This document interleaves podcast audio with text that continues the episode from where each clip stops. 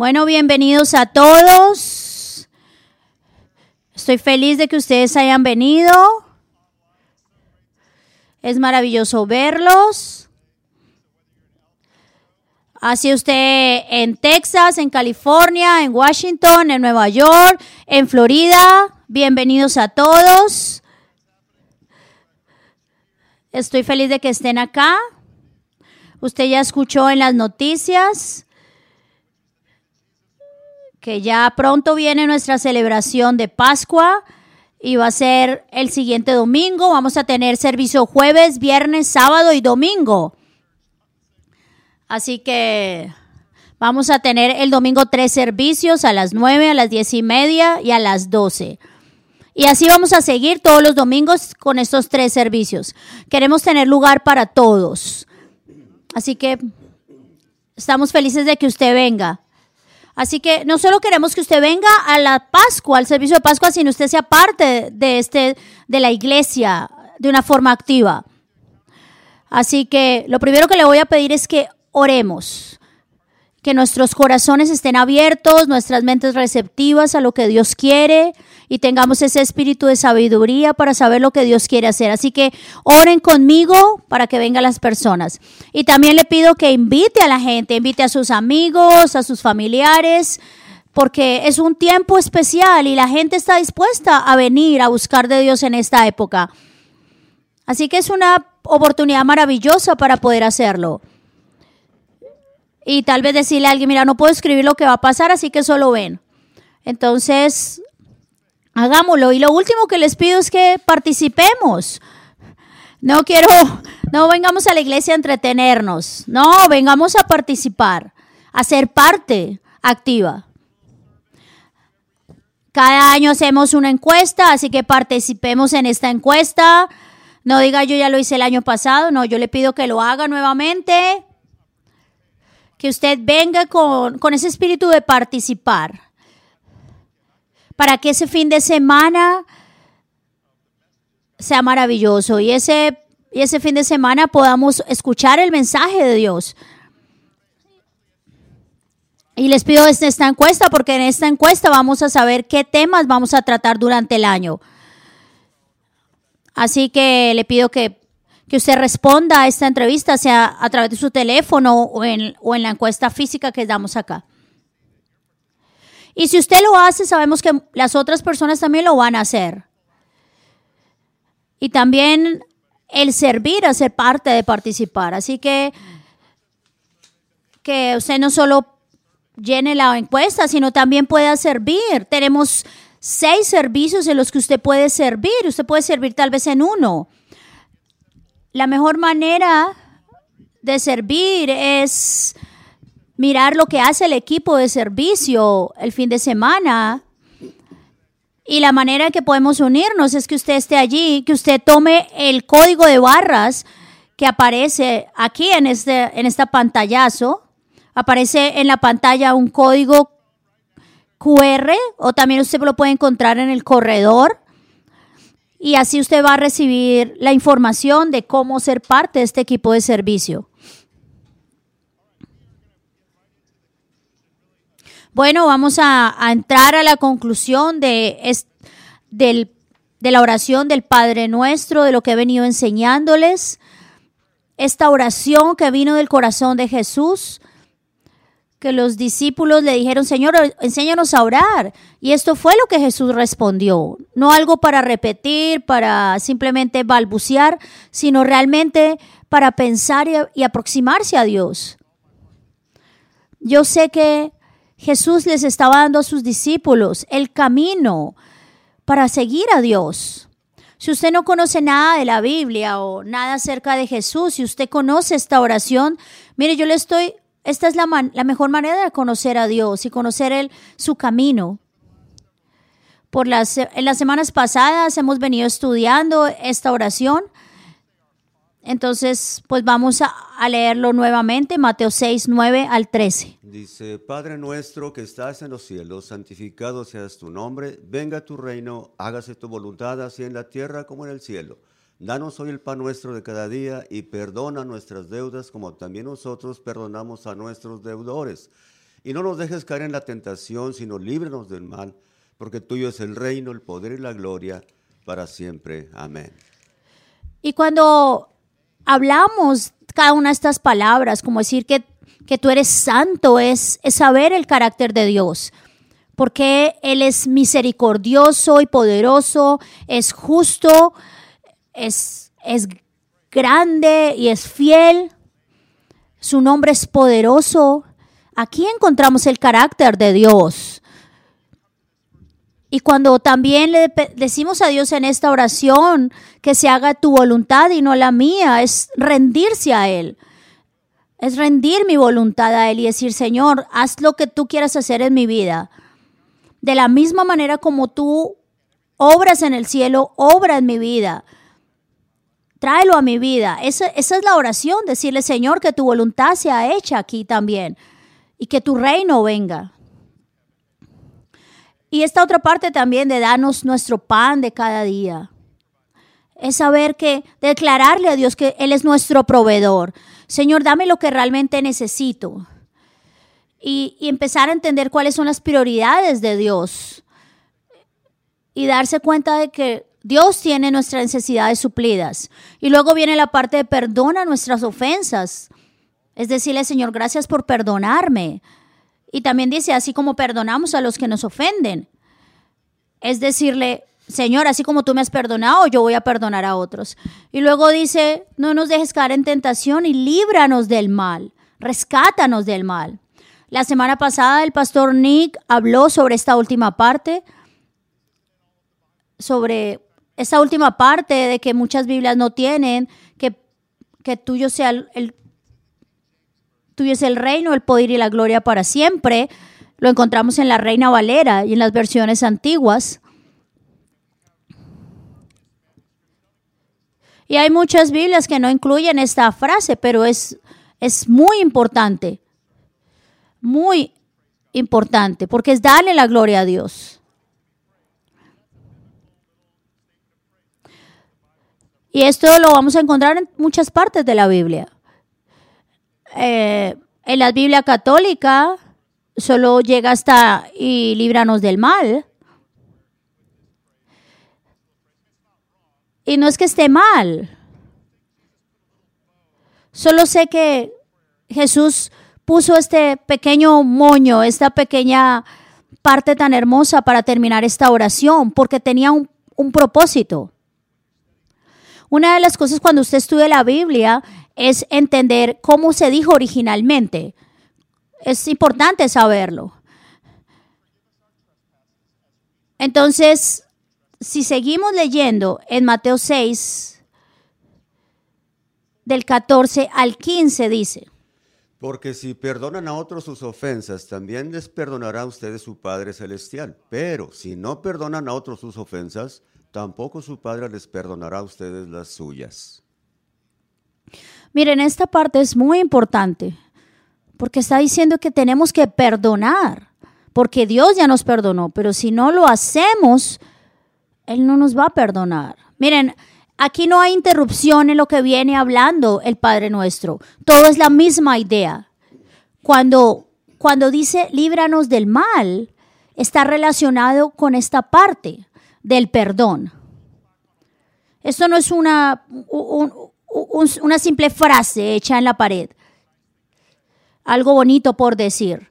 No, Jesús lo estaba diciendo con un propósito y les estaba, lo tenía con un propósito porque era gente que estaba siendo invadida por el ejército. En ese momento, la gente que estaba escuchando esto estaban sufriendo la opresión de los romanos de una manera muy fuerte y muy violenta.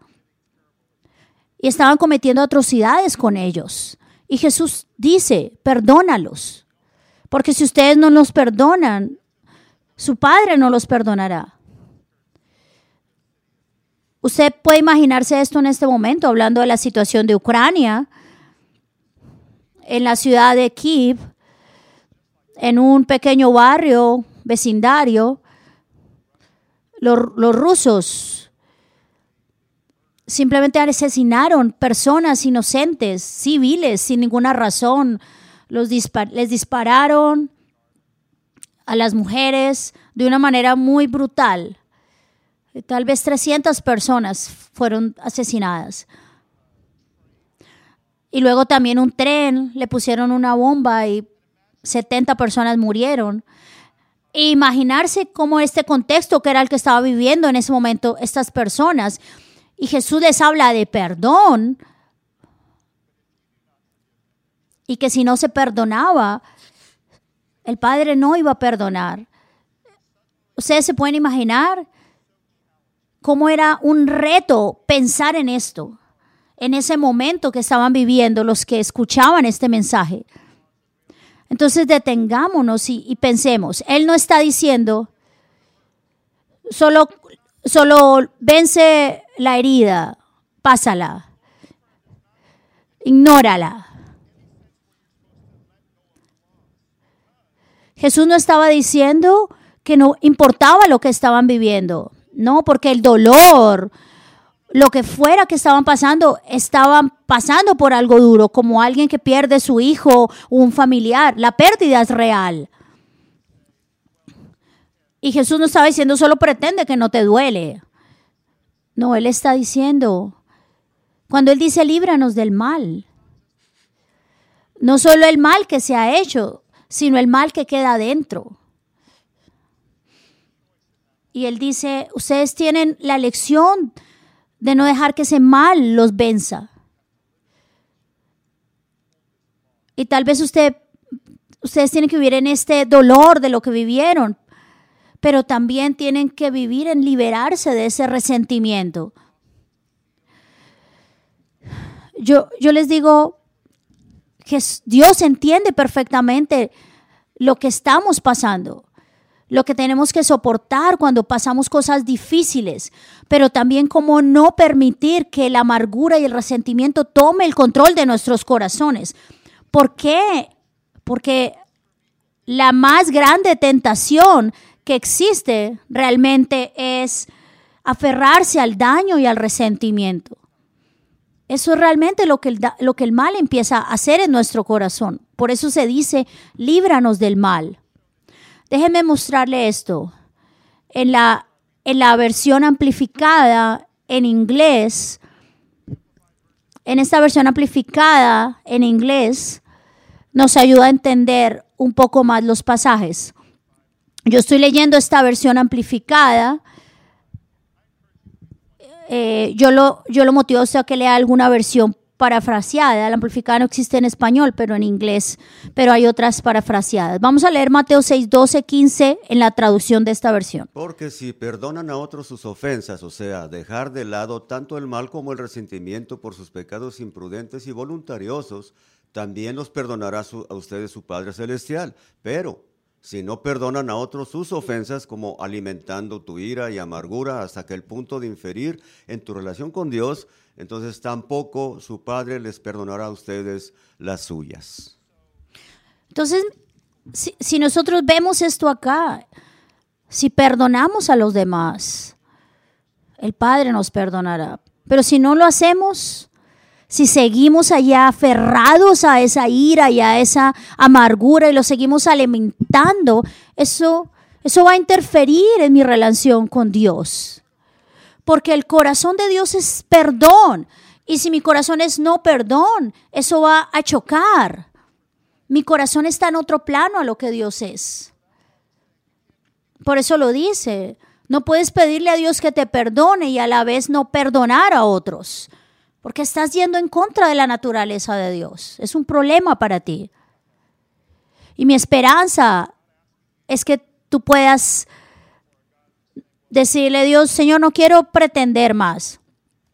Porque Dios no te está pidiendo que no sientas, que no duelas, que no te duela lo que te pasó, porque Él sabe.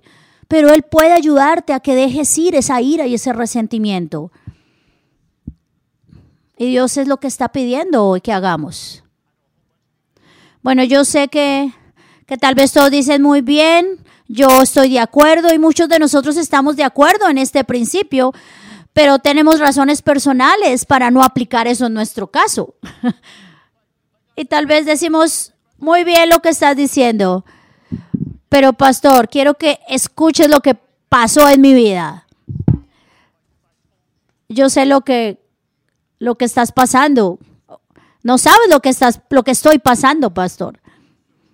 Y esta es la verdad. Hay mucha gente que son cristianos, pero no, pero el perdón no está en sus vidas. A ver, ustedes saben lo que estoy hablando. Tal vez sí, yo, yo soy cristiano. Yo voy.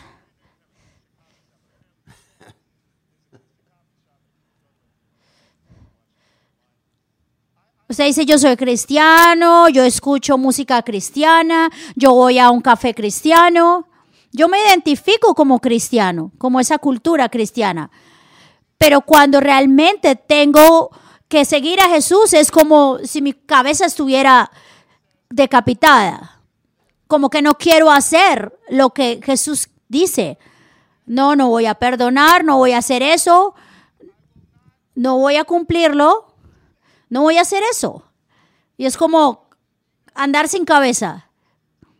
Miren, ustedes saben lo que hablo y no voy a, entrar más en detalles. Porque estamos de acuerdo con estos principios. Sí, libremente he recibido, libremente doy, pero no lo hacemos.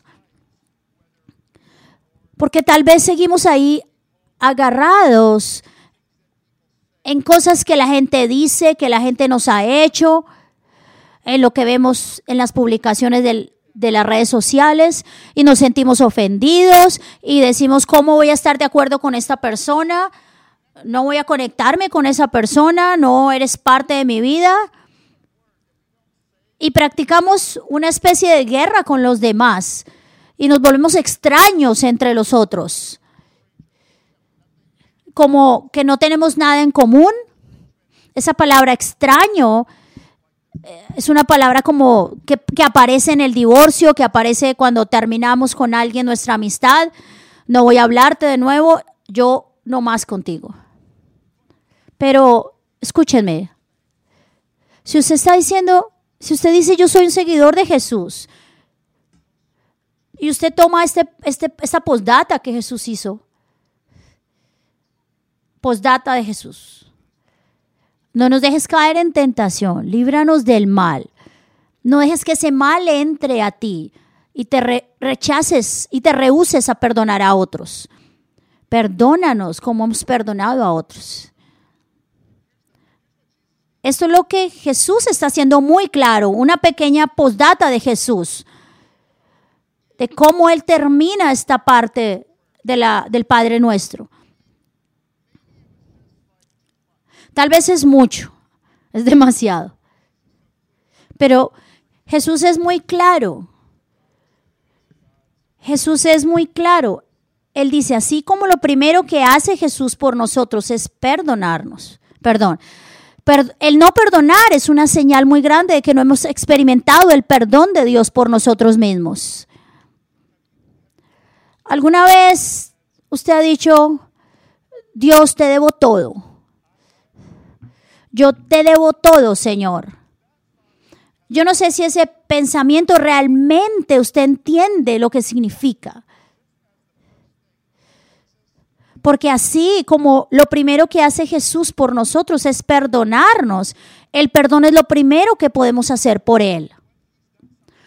Lo que Él ya ha hecho por nosotros, Él espera que lo hagamos por Él. Estas ideas son las que debemos, hacen parte de, de que se haga su voluntad de nuestra vida. La ley del amor, la ley del perdón. Por eso Él dice, si ustedes no perdonan, tampoco su Padre los perdonará.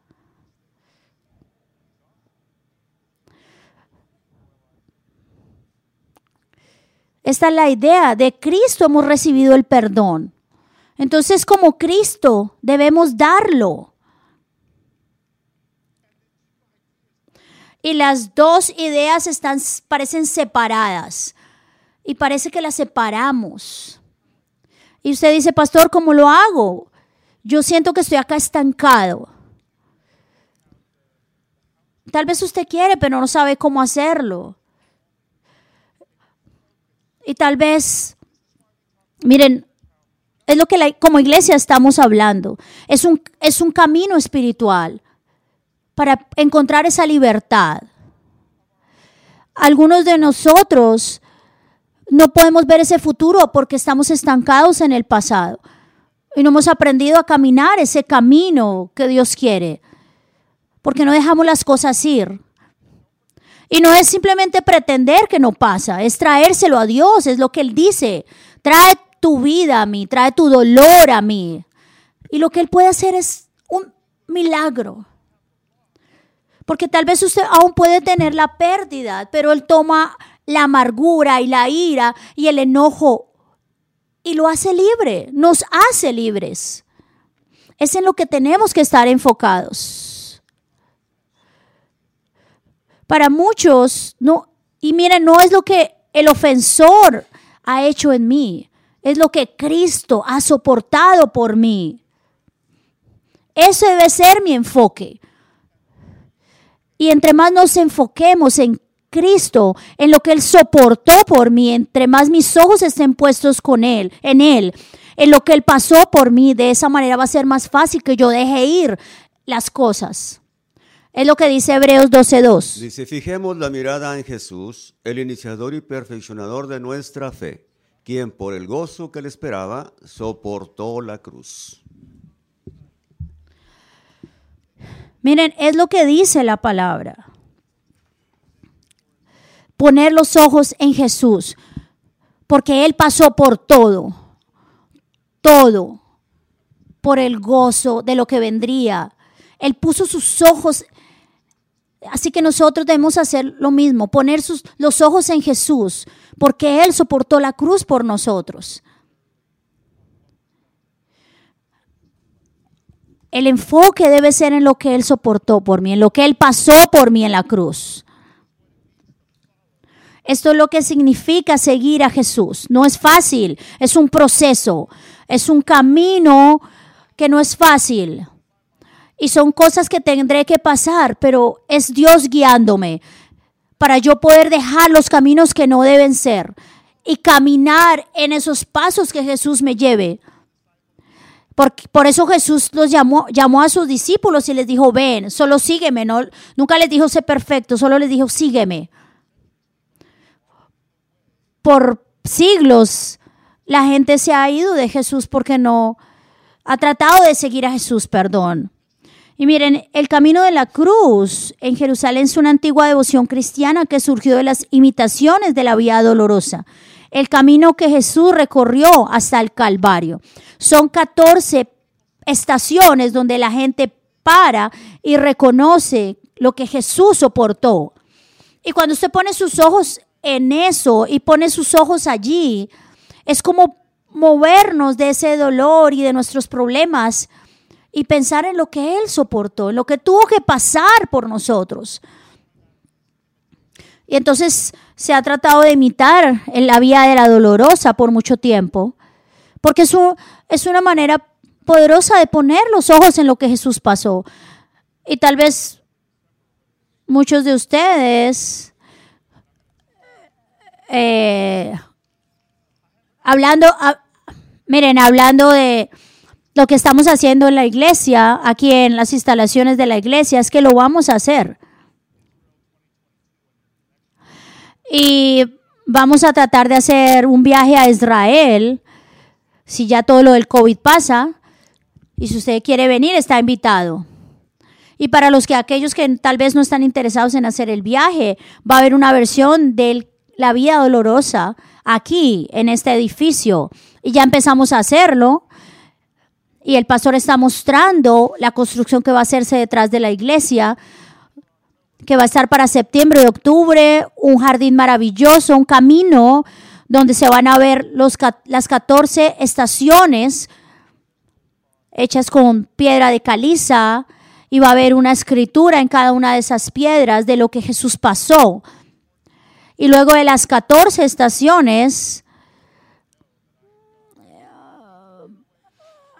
vamos a tratar de, de, de, aquietar nuestras mentes y de pensar lo que realmente Jesús hizo. Y mi sueño es que usted pueda venir a este lugar en sus momentos dolorosos, oscuros, y usted pueda caminar este camino que Jesús caminó, y usted pueda darse cuenta que Él está allí. Y la, y la quinceava estación va a ser encontrarse allí con Jesús. Siempre han habido 14, pero yo le añadí una 15 porque Jesús resucitó. Jesús dijo, yo resucité. Y esa va a ser la 15 y van a ver los nombres de las personas que, que se han perdido en la familia, perdón, que han pasado la presencia de Dios. Y también vamos a tener algunas, algunos restos allí exhumados. Y va a ser un lugar especial para las familias que están en duelo, que están pasando por dolor. Y va a ser acá en nuestra sede, en la iglesia. Va a ser un maravilloso campo con árboles, con un camino para conectar a la gente con Dios.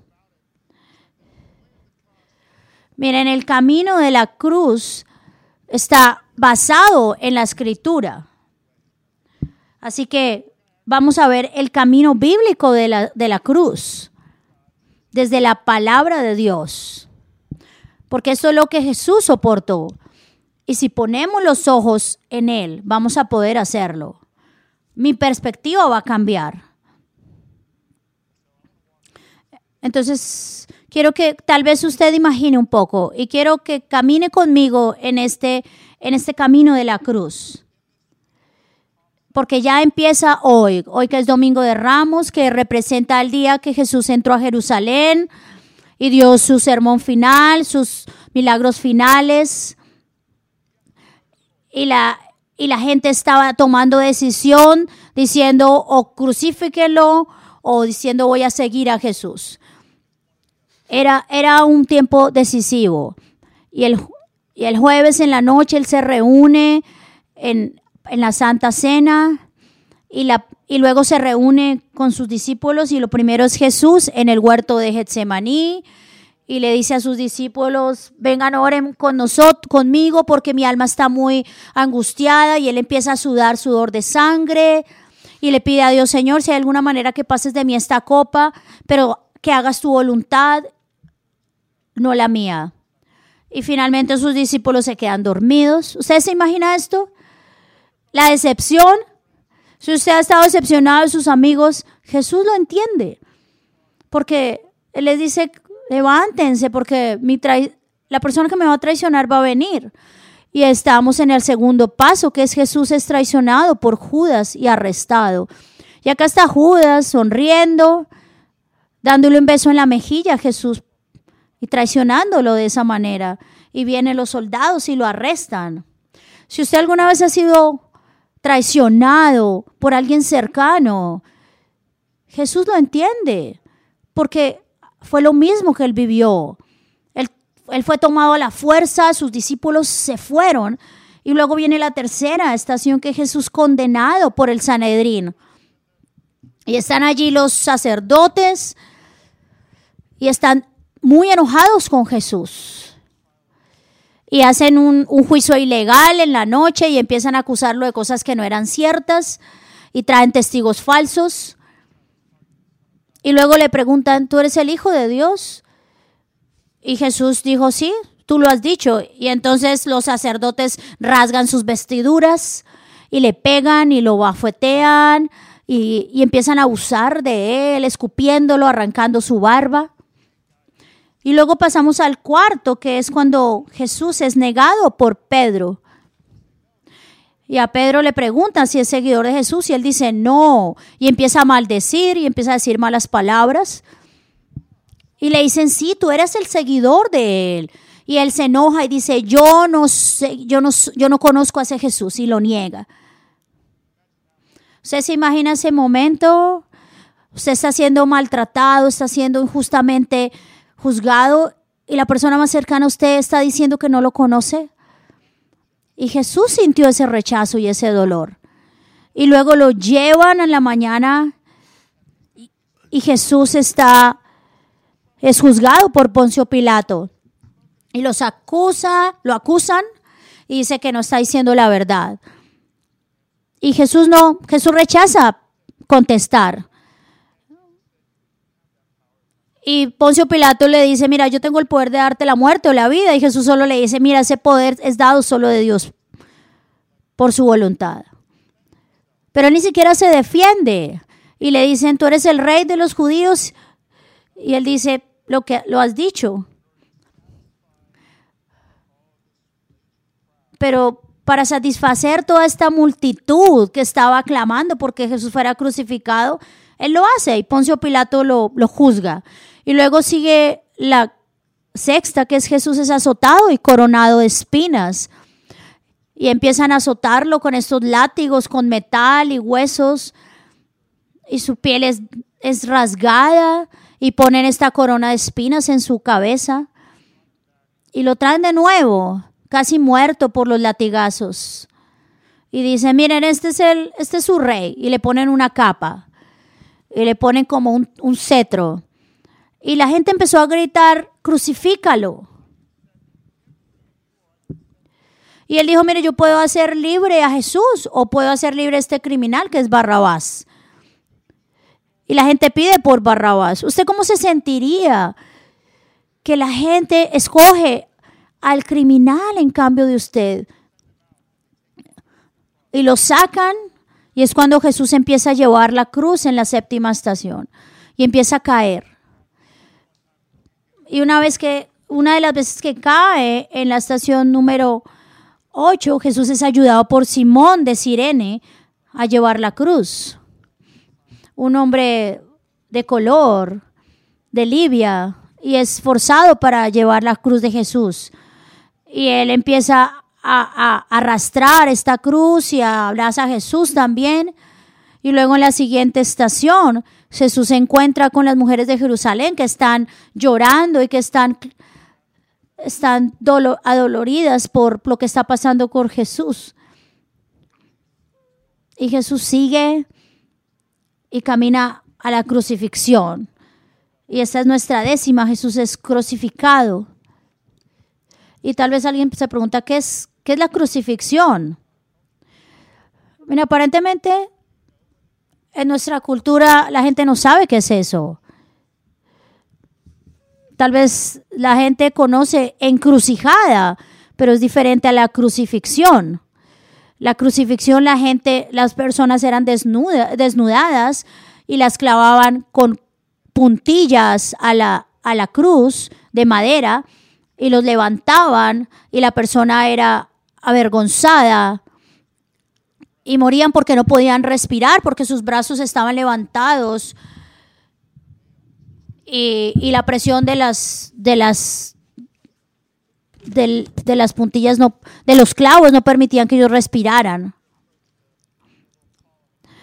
Y hay, hay una palabra que nos puede mostrar esto. Lucas 23, 33, 34. Cuando llegaron al lugar llamado la calavera, lo crucificaron allí junto con los dos criminales, uno a su derecha y otro a su izquierda. Padre, dijo Jesús, perdónalos, porque no saben lo que hacen. Mientras tanto, echaban suertes para repartirse entre sí la ropa del Señor Jesús. ¿Cómo él podía soportar todas estas cosas y luego decir, perdónalos? Él ni siquiera pidió que se hiciera algo más, sino pidió fue por perdón. Y luego echaron a suerte sus ropas. Y es algo que, que, empiezan a darse cuenta, y en ese momento empiezan a darse cuenta que seguramente era el Hijo de Dios. Y luego en la siguiente estación Jesús promete su reino al criminal arrepentido. El otro decía, él no, el otro acusaba a Jesús y el otro decía, él ni siquiera merece esto porque él es inocente. Y le dijo Jesús, recuérdame cuando estés en el paraíso. Y este hombre nunca, nunca prometió nada, nunca dijo que iba a cambiar, nunca dijo, esto es lo que voy a hacer en penitencia para hacer las cosas. Él solo dijo, Jesús, solo acuérdate de mí. Y Jesús dijo, te aseguro que hoy vas a estar conmigo en el paraíso. Esa es la belleza del Evangelio. Que no importa quién sea la persona, Simplemente con un corazón humilde Jesús lo recibe. Esa es la maravilla del Evangelio. Y él está allí en la cruz. Y luego Jesús habla a su, ma a su madre y al discípulo que amaba. Y le dice, toma, ten cuidado, hijo, este es, hijo es tu madre y madre, este es tu hijo. Él está sufriendo y sin embargo está preocupándose por los demás.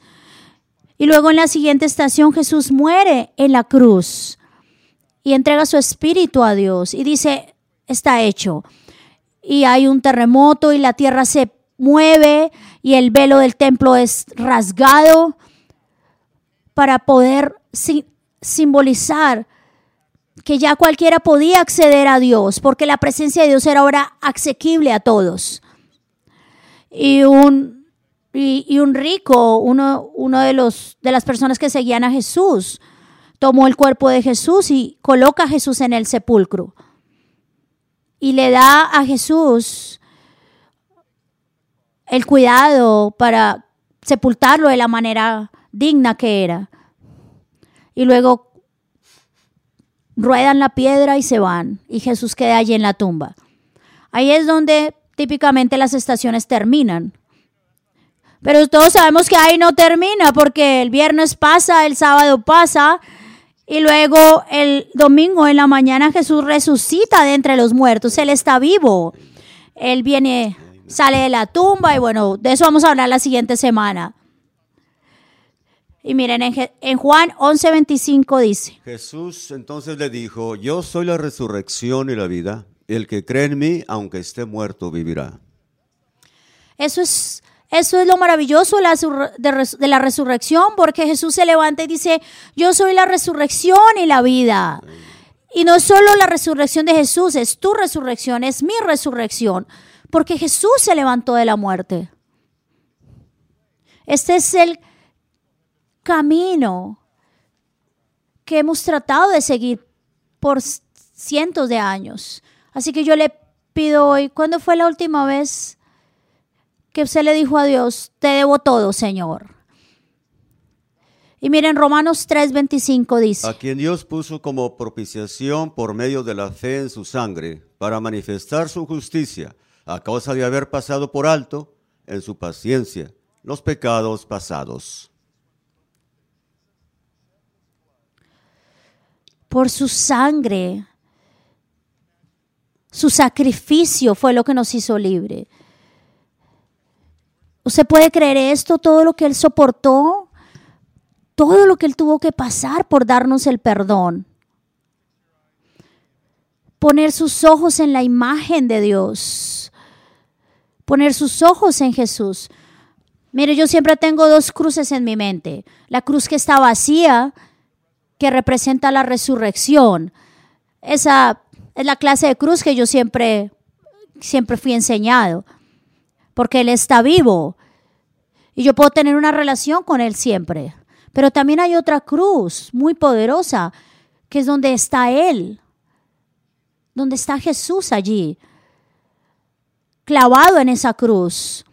Y es una imagen también poderosa, porque en mis días que yo sufro, cuando yo estoy lastimado, cuando yo me siento que no puedo, que soy rechazado, que cuando alguien me hirió, que es tiempo de perdonar, yo pongo mis ojos en esa cruz, en el Jesús crucificado y recuerdo lo que él ha pasado. Y miren lo que dice segunda de Corintios 3:18. Esto por tanto nosotros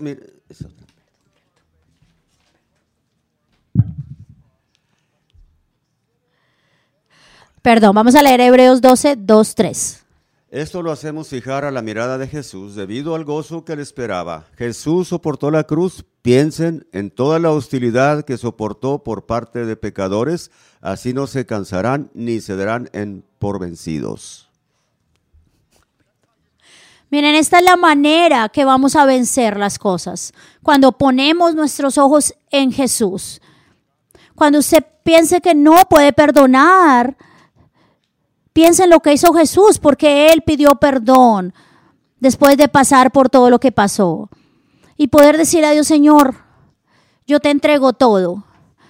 Y ahora sí miremos lo que dice 2 Corintios 3, 18. Por tanto, nosotros eh, todos, mirando cara descubiertas, como en un espejo la gloria del Señor, somos transformados de la gloria en gloria, en la misma imagen como por el Espíritu del Señor. Miren, esa es la imagen que debe debemos tener. De la misma manera que, que Él fue transformado, nosotros lo seremos de gloria en gloria. Y bueno, vamos a hacer esto práctico y real. Vamos a tomar la copa de la comunión que simboliza la sangre y el cuerpo de Jesús. Si usted puede tomar el pedazo de pan que hay allí, el pan representa el cuerpo crucificado de Jesús, el cuerpo roto de Jesús. No hay nada que usted pueda pasar que Él no haya pasado, porque Él ya lo hizo por usted. Señor, te damos gracias por lo que has hecho por nosotros, por lo que has pasado por nosotros. Y si tú te sientes lejos de Dios, te sientes lastimado y tal vez sientes que la vida no es justa, dile, Señor, ayúdame, perdóname.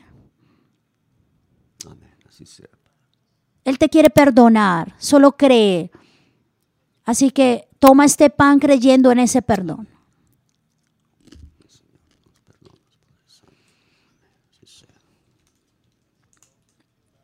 Y luego vamos a destapar la copa que representa su sangre, su sangre que es vida. Él no solo murió en la cruz, Él se levantó de la muerte. Y hay vida. Hay poder, su poder, su vida, su espíritu vive en nosotros. En todo lugar donde haya herida y dolor. Él se levantó por eso, para darnos vida. Señor, gracias, gracias por cada gota de sangre que derramaste. Gracias por la sangre que cubrió nuestro pecado. Gracias por la sangre de Jesús por la que somos sanados. Gracias porque esta sangre simboliza que podemos tener vida para siempre. Gracias por la fuerza y la energía y el poder que nos das para destruir al enemigo y al mal. Gracias porque sabemos que no vas a dejar que el mal nos invada. Si tú tomas esta copa, toma esta copa creyendo que Jesús murió por ti, que Él te perdonó. Solo di, Señor, yo perdono también y lo dejo ir. Como he sido perdonado, yo también perdono. Vamos a tomar esta copa.